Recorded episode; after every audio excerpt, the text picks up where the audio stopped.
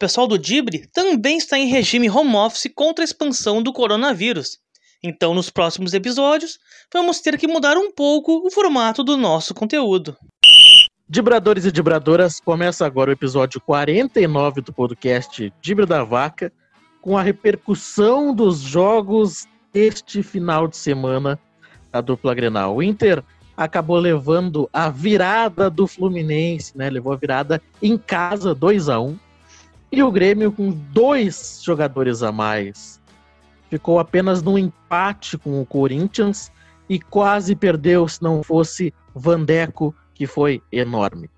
Comigo no estúdio virtual, eu sou Denilson Flores, comigo no estúdio virtual temos Rodrigo Cordeiro. Fala, gurizada, beleza? Opa, beleza.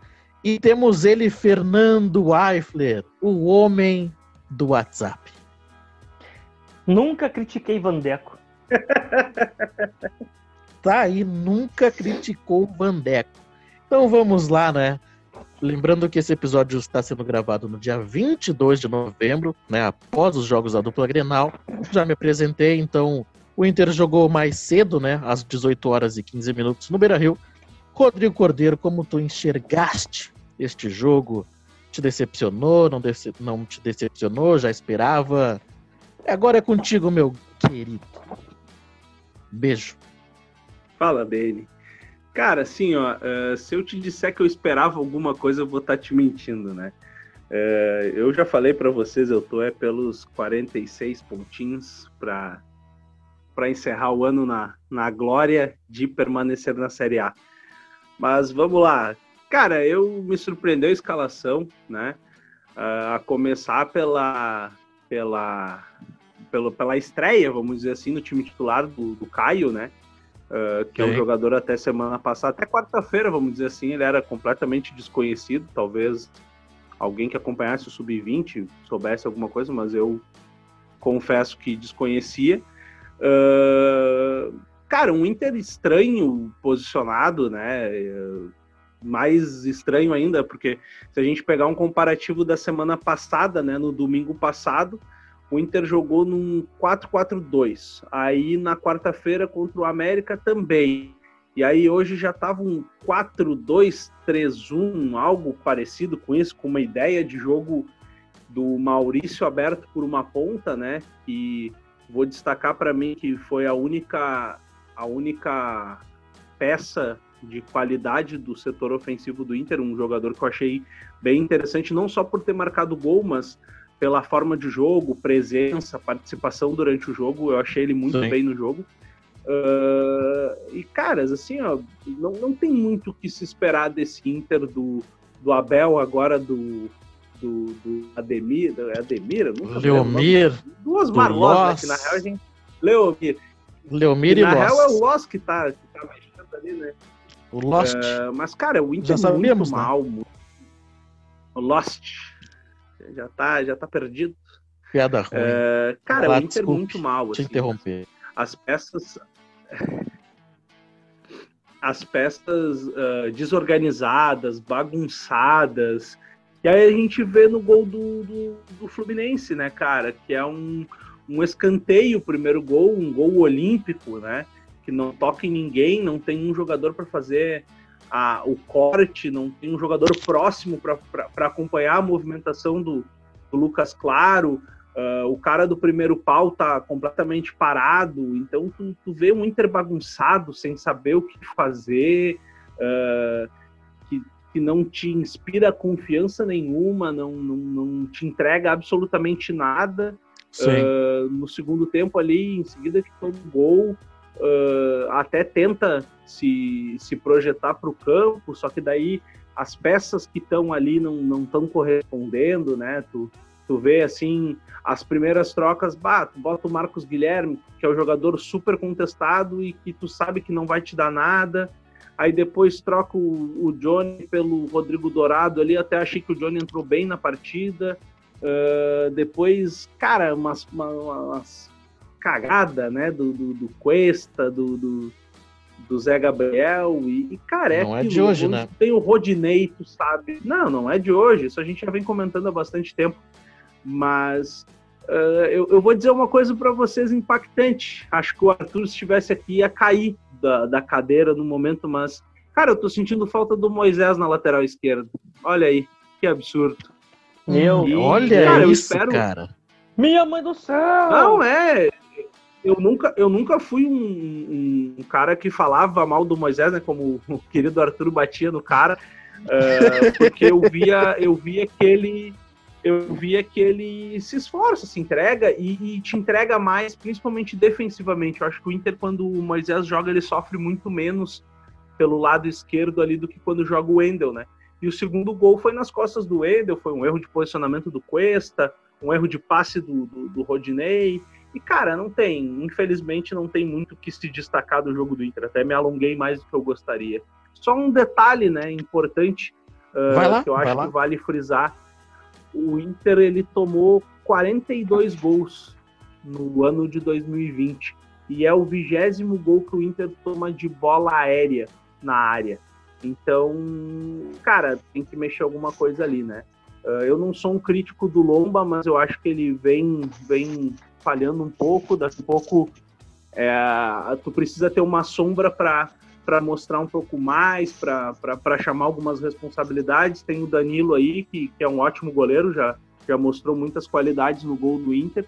Então, daqui a pouco pode ser o momento de fazer uma, uma troca técnica, até para dar um tempo para o Lomba, né, cara? Que ele está tá sendo batido demais, né? Mas é isso aí. É, tem, tem uma questão da. Na, na coletiva, né, que foi perguntado sobre isso e o Leomir, né, que foi para a coletiva, disse que é, é uma questão interna, né, se, se vão trocar ou não de goleiro, enfim. É óbvio que o discurso não seria é, para os jornalistas, né, não seria externado, né, se vai haver alguma, alguma troca, tanto na zaga, daqui a pouco, quando tiver um Moledo, né, Moledo se recupera de lesão, mas antes do Fernando dar o parecer dele pro, pro, pro jogo do Inter, Uh, tu acredita que uh, talvez uma melhora do, do Cuesta possa estar na dupla de zaga ali e daqui a pouco o Moledo pode ser esse cara que vai dar uma sustentação defensiva mais, mais forte para o Inter?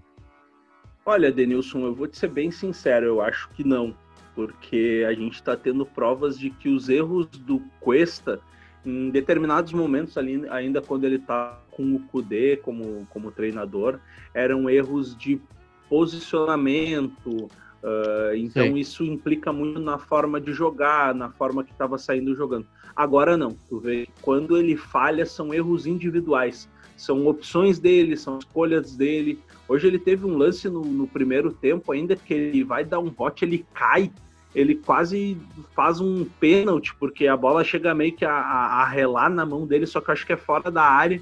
Então o juiz dá sequência porque o jogador do, do, do Fluminense segue com o controle da bola. Então, assim, ah, ele Sim. tá mal mesmo, sabe? Só que, infelizmente, a gente não tem ninguém para colocar no lugar. E, e o torcedor vai, vai lembrar que a gente já teve alguns jogos em que jogou o Moledo com o Zé Gabriel e não foram ótimos, não foram boas atuações do Inter. Então, eu acredito que o Moledo possa estar tá voltando, né? Até porque ele, ele já estava no banco no jogo de hoje. Então existe Sim. uma grande possibilidade, talvez, dele já, já, já, retomar a posição contra o Boca. Eu espero isso, na verdade, sendo bem honesto. Mas eu não acho que ele, ao lado do Cuesta, vá melhorar o Cuesta.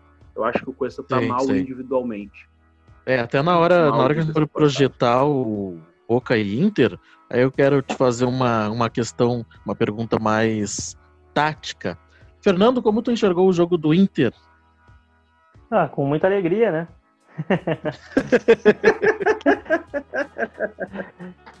Não, mas falando sério agora, cara.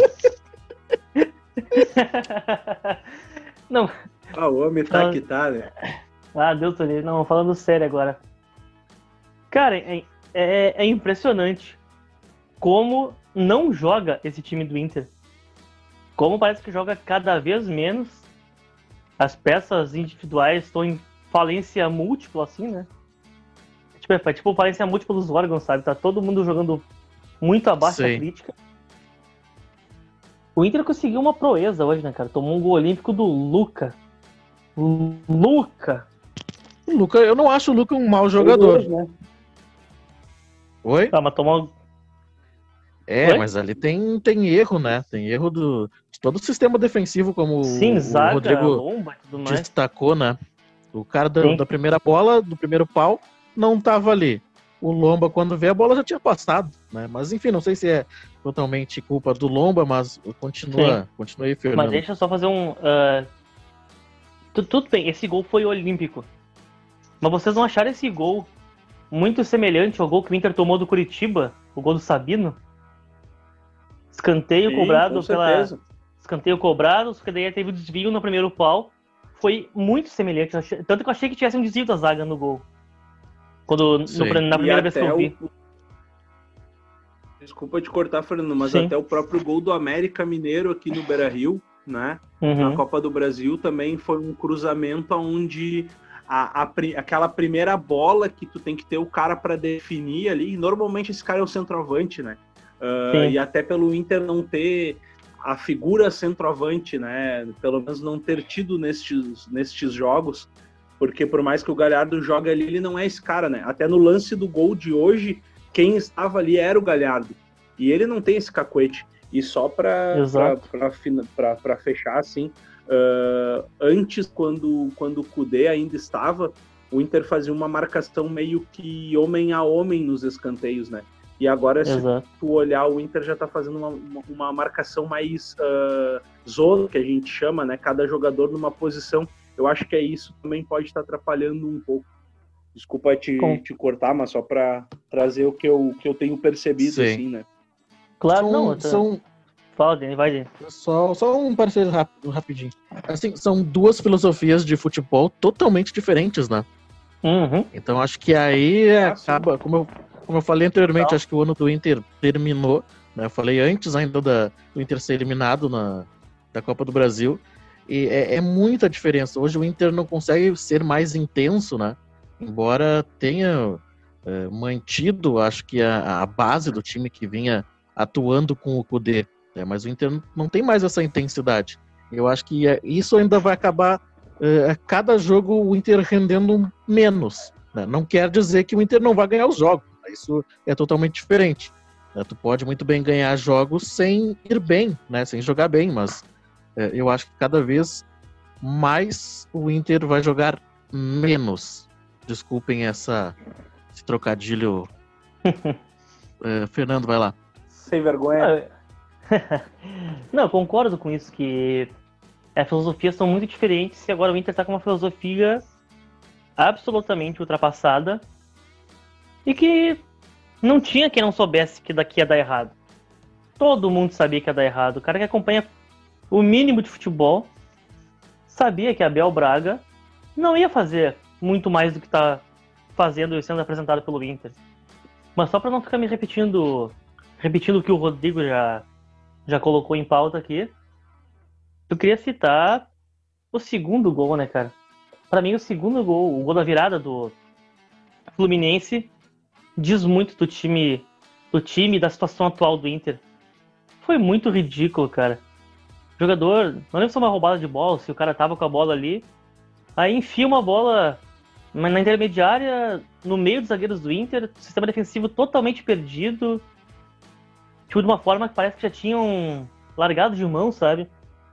Aí o cara pega, vai avançando, faz, vira o jogo, e aí, se, como diz a frase, né, se foi boi com as cordas completamente, né, cara? Outra coisa que não dá pra deixar, deixar de citar também, Yuri Alberto entrando aos 40 do segundo tempo, né? Mas só pode, tá- só Não pode dá pra entrar de sac- entender, né? só pode estar de sacanagem. O cara que salvou o Inter de um vexame maior ainda na quarta-feira contra o América, como prêmio, fica no banco. Nada contra os guris que entraram, como o Maurício e o Caio. Mas o Yuri Alberto, tipo, ser preterido a esses caras, não faz sentido, sabe? Poderia, acho que poderia ter mudado um pouco o esquema tático e posto Yuri Alberto junto com o Galhardo. Acho que deveria, inclusive. Ou se, tudo bem, o Yuri Alberto vai ter que ser banco. O cara não, o cara tem que entrar no, pelo menos no intervalo. Ele não pode entrar pelo no final do jogo entrar depois do da Alessandro, por exemplo, sabe? Isso achei um erro É, ele Absurdo. tinha que ser a primeira opção, né? total, cara, exatamente. Tem que ser a primeira opção e não tem. Não tem, cara. Tipo, ele é o melhor. uh, centroavante do Inter, porque ele é centroavante, né? O Galhardo tá iluminado esse ano, mas ele vem caindo bastante já, principalmente desde a saída do Cudê. Só que ele não é daquela, ele não é daquela função, ele não é propriamente um centroavante. E o Roberto faz as vezes centroavante, ele é um centroavante, na minha opinião, tem que ser titular, né, cara? Mas eu não sei o que, que se passa, qual é a avaliação da comissão técnica do Inter. Até porque o Inter vem, desde que chegou o Abel, é um time por jogo, um esquema por jogo.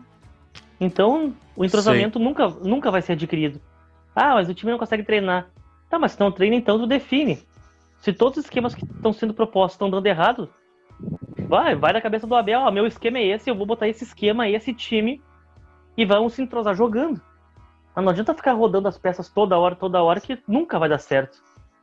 Sim, a questão de rodar certo. peças toda hora também tem, tá, tem questão de lesão, questão Sim. de cartão, tem questão do Covid, né? Então, daqui a pouco tu quer manter o mesmo time e tu não consegue, né?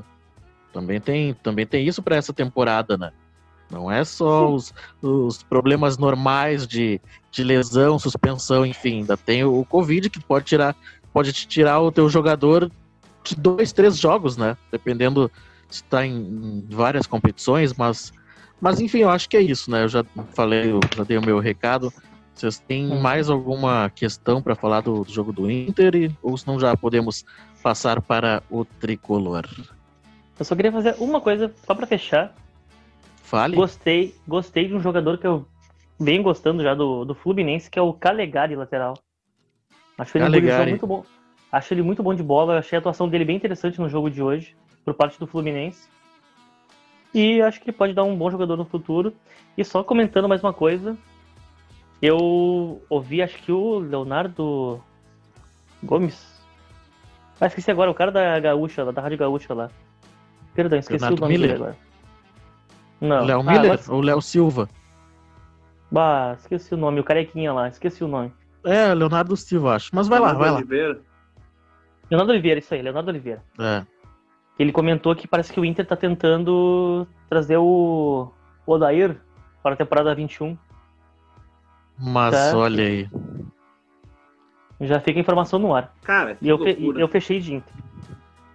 Eu, eu queria só fazer um, um, um, só uma fala. O Fluminense ele afastou, né, o Dodi, que eu acho que é um jogador que serviria principalmente para o Inter, que eu acho que o Inter tem uma carência maior ali, que o Grêmio está melhor servido, mas é um jogador que está afastado porque termina o contrato agora em dezembro, já pode assinar pré-contrato. Seria um jogador interessante para ter no grupo ou até para uma uma opção, né, para Inter como para Grêmio. Só isso Concordo. aí para encerrar. Ainda não tem sete jogos no Brasileiro? Ah, já deve ter sim. Não, não, ele tem. Eu acho que seria mais para temporada 21, né? Pensando pro ano que vem, Sei. que é um jogador que está praticamente livre no mercado, né? Ah, entendi, entendi. Bom, Já tá aí, podendo que a Grenal... um pré-contrato aquele. Fique de olho então, né? Principalmente se é um jogador que pode agregar qualidade, né? Também não dá para trazer jogador por trazer, né? Só para dizer que para dar uma resposta ao, ao, torcedor. Mas então é isso, fechamos de Inter, né? Uh, e vamos passar então para o Grêmio. Olha lá, o Fernando já abre, já abre um sorriso amarelo, como o card. Se né? mexeu como na nosso, cadeira, né? É, como o nosso card será amarelo, porque a dupla Grenal amarelou nesta rodada. Fernando, vai lá, passou muita raiva. Primeiro, uh, primeiro, gostou da escalação do Renato Portaluppi? E depois, como tu viu o jogo? Eu gostei da escalação, não achei a escalação tão ruim. Me surpreendeu Sim. o Renato ter posto o time titular em campo, pois o Grêmio, historicamente, não dá a mínima importância pro Brasileirão. Só foca para pegar uma Libertadores mesmo, para sempre seguir nesse ciclo, pega a Libertadores, poupa no Brasileirão, classifica para Libertadores, poupa no Brasileirão. E assim Real. sucessivamente. Aí me surpreendeu que o Grêmio parece que viu que tá todo mundo rateando na frente, todo mundo entregando ponto para todo mundo, então tá muito aberto a briga pelo título. O Grêmio, o Renato, comissão técnica, sei lá, os jogadores talvez, viram que dá para brigar. O Grêmio botou o time titular mesmo, tendo Libertadores no meio de semana agora. A escalação foi boa, obviamente, né? Dez jogadores da escalação foram, foi, foram, boas, foram boas, né? Tirando o Cortez, que já cansei de criticar, assim como o Arthur faz com o, o Moisés, né? Eu tô pegando no pé do Cortez, que teve mais uma atuação patética, né? Sim. Tanto que, foi, tanto que foi sacado no intervalo, né? Então até o Renato viu, né? Que tava muito feia a mão. Na verdade, não sei se foi por isso, né? Acho que foi porque o Corinthians tava com um a menos mesmo e botou o Diogo Barbosa que apoia melhor. É, Mas, eu acho que foi, foi por Mais dois por motivos, na real. Uma, porque realmente o Cortez não foi bem no primeiro tempo. Eu até entendi a escalação do Cortez, do contexto que o Renato vem eh, fazendo ali um revezamento nas laterais, né? Sim. Eh, entendi também porque o Fagner joga por aquele, lá, por aquele lado, né? Pelo lado direito Uhum. de ataque do Corinthians e o, e o, o Fagner é um jogador de mais de, de ataque, né? Mais um ala do que um lateral. Ele chega bem à, à linha de fundo, né? Então acho que Uhum. o Cortez nesse primeiro momento foi para isso, né? Dar uma segurada no ímpeto do Corinthians com o Concordo. Fagner. Mas realmente o Cortez não foi bem. Não conseguiu apoiar né, o, o Grêmio, coisa que ele realmente tem uma dificuldade muito grande para fazer isso. E, depois, sim, o Grêmio com um jogador eh, a mais né, na, na troca do intervalo, poderia ter colocado a equipe um pouco mais à frente. Então vem o Grêmio eh, num primeiro tempo ali até uns 15, 20 minutos bem na partida. E depois o Corinthians começa a querer sair, né? Querer sair, e aí o Grêmio já desandou e não, não conseguiu mais jogar bem. Fernando. Sim, foi bem isso. Ah, a escalação foi interessante, mas o Grêmio não conseguiu mostrar nada. Inclusive, tipo, o Grêmio empatou, estando dois a mais em campo, mas a melhor a faixa de atuação do Grêmio foi quando tava 11 contra 11. Foi ali que o Grêmio conseguiu demonstrar mais futebol, porque o Corinthians se abria mais. Sim, O Grêmio, o Grêmio hoje voltou a ser aquele Grêmio que tem a bola e não sabe o que fazer com a bola, porque o time se fecha, o adversário se fecha, o Grêmio, que nem já foi em 18, foi em 19, em 20. É, o- os times do Renato sendo assim. Quer ah, deixar o Grêmio em, em maus lençóis, digamos assim, fecha a casinha. Bota uma retranquinha que o Grêmio não consegue furar. É, sem, é quase sempre assim. O Grêmio gosta Verdade. de time aberto. Fechou um pouco, não, não deu certo. Mas aí, a escalação foi interessante. Só para não dizer que eu só bato no, no Cortez, o Orejuela hoje achei muito mal também. Achei muito mal, Sim. ele errou muito. Quase tudo que ele fazia no ataque ele errava, assim, bolava com a bola, cruzava errado, passava errado. Enfim, é que na verdade o time inteiro faliu hoje, mas essas duas peças para mim foram as piores em campo por, por parte do Grêmio. Tu citou o Fagner do Corinthians, que eu achei o melhor em campo, jogou muito bem o Fagner hoje. sim, E verdade. Também citar que o Renato mexeu. Foi mal. O Renato mexeu muito mal. O Renato mexeu No muito mal. Até tava tempo, conversando com. Primeiro, Principalmente. Até tava conversando contigo, tu citou uma coisa que eu também tinha pensado. O Grêmio não, não, não tinha ah, penetração na área, não conseguia o drible, o um, um para um, ou passar por um por dois. E ele não colocou o Ferreira em campo. O PP não tava conseguindo, tava muito marcado, não conseguia se desvencilhar da marcação. O Luiz Fernando não estava fazendo. Conseguia um pouco também, mas ele não entrava na área. Então acho que o Grêmio podia ter posto o Ferreira por ali para fazer essa função, tentar entrar um pouco na área a dribles, porque o Grêmio acabou, sei lá, dando 40, 50 cruzamentos. Acho que não ganhou uma na cabeça, né? Perdeu todas para a zaga do Corinthians. Sim. Enfim, Com Diego sei lá, foi Souza muito- e Turim na frente. Exatamente. Diego Souza também muito abaixo hoje. O Jean-Pierre também não jogou tão bem, estava muito marcado.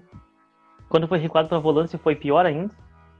É, A equipe O- prometeu uma coisa e não, não cumpriu. Ali os primeiros 20 minutos eu achei, não. Tá, amadu, tá amadurecendo o gol. Mesma coisa que eu pensei. Vai e dar. quando vê, não, não rolou, né? Não, não rolou. E o Renato mexeu mal também. Ele deixou o time mais lento, quando é para deixar o time um pouco mais rápido. Com as substituições dele, o time ficou mais lento. Até pelo menos agradeci que não entrou o Tassiano hoje, né? Ou entrou, eu nem vi também, né? Porque o time jogou tão mal. Até, né? Mas. Parece que, parece que o Tassiano entrou no lugar do Vandeco e foi o Tassiano que fez aquela defesa, não o Vandeco. Ah, então tá explicado. Estão tão dizendo, estão dizendo. Então tá explicado. Mas enfim, a atuação. A atuação muito abaixo, foi muito irritante o Grêmio jogar novamente, só pra não dizer que eu me escondi no, da gravação do programa. Fiquei sim muito irritado com o time, porque era hora de chegar, né? Era hora de ficar três pontos do líder, com um jogo a menos. E com o jogo atrasado, que é contra o Goiás, talvez empatar na liderança em pontos, né? Ficaria atrás no número de vitórias, mas estaria ali no bolo. Agora ficou um pouco para trás e. É aquela, vai ter que correr atrás de novo. Era o jogo que não podia perder ponto, porque tinha dois a mais em campo. Mas é a história do Grêmio, né? Nos campeonatos de, pelo Brasileirão, né? E sempre em jogo assim, o Grêmio costuma dar uma pipocada e perder uns pontos. Rodrigo, tu assistiu o jogo do Grêmio ou não? Cara, vi, vi sim, vi sim. Ah, não, eu concordo com, com o que o Fernando falou ali sobre. Com o que vocês falaram, né? O Grêmio começou bem o jogo e, e parecia estar amadurecendo o gol, né? Ah, só que, cara, quando acabou o primeiro tempo ali e voltou o segundo tempo, eu achei que o Renato mexeu no- na posição do Jean-Pierre ali e ali ele complicou o jogo para ele, né? Ah, porque ele botou o Jean-Pierre como se fosse um volante ali, a trocar passe com, com o Matheus Henrique. E ali, cara, ali ficou uma coisa muito ruim pro Grêmio, sabe? Porque o Jean-Pierre ele é o cara decisivo ali próximo da área, nos 30 metros finais, não no meio, na linha central do, do, do- do meio-campo, né? E depois também as mexidas ficou, ficou meio confuso. Teve, teve uma hora na última mexida ali que eu achei engraçado, porque é, eles anunciaram, acho que foi o, Mo- o, o, o Moisés, não, desculpa, o. É o nome do, Moisés. do gurizão ali, o, o meio-campo? Moisés, entrou na, na minha cabeça. O aqui. Isaac. O Isaac, O, cara, o Isaac, eles anunciaram o Isaac e daqui a pouco eu olhei e tinha outro cara trocado, foi, foi umas coisas meio confusas ali, né? E também eu senti falta do Ferreira, cara, porque ele é o jogador capaz de fazer aquele drible, a conseguir levar a marcação e, e conseguir o cruzamento, ou daqui a pouco um, um arremate a gol, que, que ele gosta, né, de, de chutar a bola pro gol, e o PP ficou sem espaço, né? Então isso foi, foi o complicador pro time do Grêmio. Mas eu É, acho que, cara, assim, ó, se fosse pelo, pelo jogo normal, né, ah, o empate na arena do Corinthians ali não, não seria um- uma tragédia nada, né? Mas pelas Sim. circunstâncias do Grêmio ter ficado com um jogador a mais por quase 60, 65 minutos, aí sente-se, fica essa, esse gosto amargo, né? Mas eu achei que o Grêmio não criou muito para vencer, né? não, não mereceu vencer. Não. Não, não. Eu, na verdade, não, não criou nada, né? Até no, no Twitter do Dibri foi destacado lá.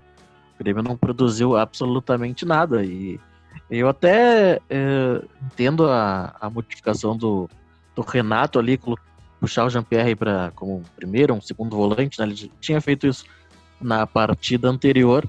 Né? Só que aí o Renato colocou o Pinares ali, que era para ser o, o- o meia, né? E daqui a pouco o Pinares aparecia em tudo que era lugar e não conseguiu contribuir. Mas não dá para criticar o jogador porque é o primeiro jogo, né? Chegou essa semana e já foi para jogo, então não tem muito o que dizer. Mas o Renato sim errou as substituições. É, tanto que ele viu que ele errou a substituição, que ele tirou um lateral direito, que realmente não estava bem o Orejuela.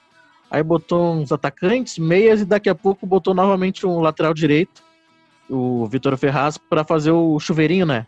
Aí o Vitor Ferraz e fazia o chuveirinho por um lado, o Diogo Barbosa fazia o chuveirinho pelo outro, e aí mesmo assim como o Fernando destacou, não ganhou uma por cima, né? Então foi um jogo pro Grêmio lamentar não, ter, não ter ganho os três pontos pela, pela circunstância, né? Dois jogadores a mais, então é, é inacreditável.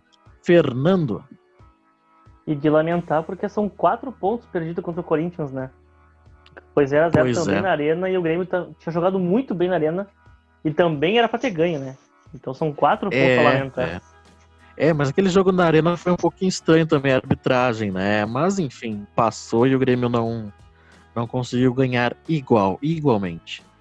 Então, né, eh, temos mais algum destaque para Corinthians e Grêmio ou já podemos projetar a Libertadores? E temos jogos essa semana, essa semana, né? Semana não.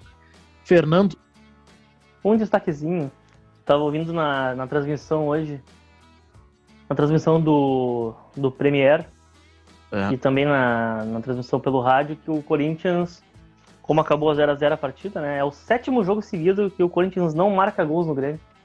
São três anos sem o Grêmio levar gols do Corinthians. mas olha aí, É uma estatística pena que o Grêmio não né? marcou também, né? É, exatamente, né? Quase sempre 0x0, né? Ah, que coisa séria. Então é isso. Uh, Rodrigo, tem algum destaque? Vamos já projetar a Libertadores. Bora pra Libertadores. Então tá, na Libertadores temos Boca e Inter e Grêmio e Guarani do Paraguai. Rodrigo Cordeiro, como tu enxerga esta partida? Vai lá, meu queridão. Cara, eu, eu, eu enxergo com os dois pés atrás, né? Porque apesar da gente não ter visto muito do Boca depois, pós, uh, pós retomada do futebol, né? Porque o Boca fez Sim. alguns jogos pela Libertadores e me parece que três ou quatro partidas por um, pelo como se fosse a apertura deles ali, né? Então O argentinão. não se tem muito, né? O argentinão ali. E, uh, então, assim, ó, o que eu espero, sendo bem sincero e realista, é que o Inter tente uh, que o Abel ou o Leomir ou o Osmar, quem for dirigir o Inter, né, não invente muita coisa, né? Uh, tente de repente ajeitar a casa ali, principalmente na parte defensiva. Acho que na frente ali, uh, com o retorno da, com um pouco do Patrick pelo lado esquerdo, que, que já se esperava a volta dele pro jogo, mas de repente ele pode estar sendo preparado para quarta-feira. E eu espero, sendo bem sincero, que o Yuri Alberto ganhe uma oportunidade ao lado do Thiago Galhardo, que eu acho que isso pode fazer com que o Inter, o, o principalmente o Galhardo, produza mais, né? Não precisa sair Sim. tanto para buscar o jogo. E eu gostaria de ver o Inter jogando um pouco com o Edenilson um pouco mais avançado, não vindo buscar tanto jogo como ele tem vindo nas últimas partidas, e o ingresso do Heitor no lugar do Rodinei. É, são as coisas que eu mais desejaria. E claro, se puder, né, se estiverem nos ouvindo aí, botar o moledão ali para dar aquela segurança, que eu acho que é mais firmeza para um jogo de Libertadores. Então, aí tá. Eu, tu já respondeu o meu questionamento antes mesmo de eu uh, te perguntar, tu já respondeu se em condições colocaria o Rodrigo Moleto. Então, vai lá. Uh, acredita então numa vitória, num empate? Rapidinho. Cara, eu, é, é, aquela coisa, né? O cara é torcedor, eu acredito na vitória sempre. Eu acho que o Inter pode fazer um bom jogo contra o Boca, de repente ganhar de 1 a 0 levar uma vantagem mínima para lá e, e vamos, vamos rezar, vamos torcer, né? Então tá. Fernando, como tu enxerga Grêmio e Guarani do Paraguai? Cara, eu enxergo com um certo otimismo pelo que o Grêmio vem apresentando. Tirando Sim. a partida de, de hoje contra o Corinthians, né? O Grêmio vem jogando bem, o time tá evoluindo bastante, tá com uma troca de passe interessante, o Jean-Pierre jogando bem, o PP bem. Acho que pode dar bom, acho que o Grêmio ganha. Faz... Acho que o Grêmio ganha e. Não... Talvez encaminhe a classificação já. Acho que o Grêmio consegue vir com uma vitória do Paraguai. E aí depois já. Na semana seguinte já pode confirmar na arena. Acho que o Grêmio vence por 2 a 0 Tá aí o Fernando Eifler super otimista com o Grêmio, hein? Já metendo aí um 2 a 0 e praticamente garantindo uma classificação. Tá aí, Fernando, gostei disso. Mas, enfim, né? Como hoje estamos aqui nós três, né? Então hoje eu não vou não vou falar placares e, né, hoje eu sou aquele isento, né? Hoje eu tô isento no episódio, então vou deixar para o próximo episódio. Mas, ah, não vou não. Eu quero que o Grêmio ganhe e que o Inter perca. Só isso, tá ótimo para mim.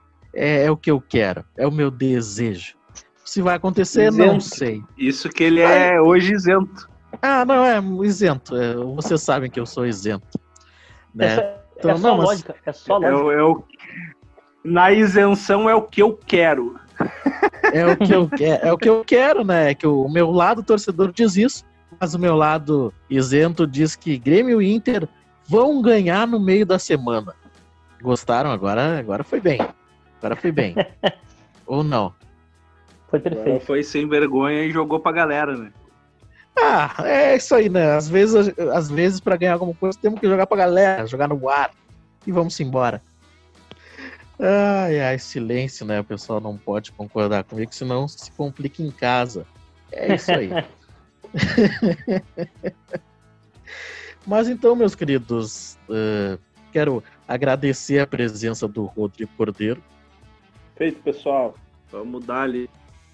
Então tá, Rodrigo aí esperando, esperançoso, né? Esperando uma vitória do Colorado. E quero agradecer a presença do Fernando Eifler. Valeu, gurizada, e bora, Boca! Tá aí, o, o, um dos corneteiros do programa já, já deu um, um vamos boca. O outro corneteiro, que é o nosso querido Arthur, não está, né? A gente já falou que quando o Inter perde, em alguns momentos ele, ele foge, né? Isso aconteceu mais uma vez. Mas então é isso, quero agradecer a presença dos dois. Quero fazer aquele pedido de todo final de episódio, né, pra galera que está nos ouvindo, se gostarem ou não do nosso conteúdo, compartilhem, nos ajudem a crescer. E, e, e é isso, né? Nos procurem aí na, nas redes sociais, no, no Instagram, no Twitter, é, arroba o da Vaca, no Facebook Dibre da Vaca e no YouTube Dibre da Vaca também. Lembrando que é isso, meus queridos. Fechamos por aqui. Até. Até mais. Valeu, gurizada. Até mais, pessoal. Valeu. Lembrando que esse episódio teve o apoio de Telenic Lanches e na Onda Brown. E ainda voltaremos essa semana após os jogos da dupla Grenal na Taça Libertadores. Então, meus queridos amigos ouvintes, abraços e até a próxima.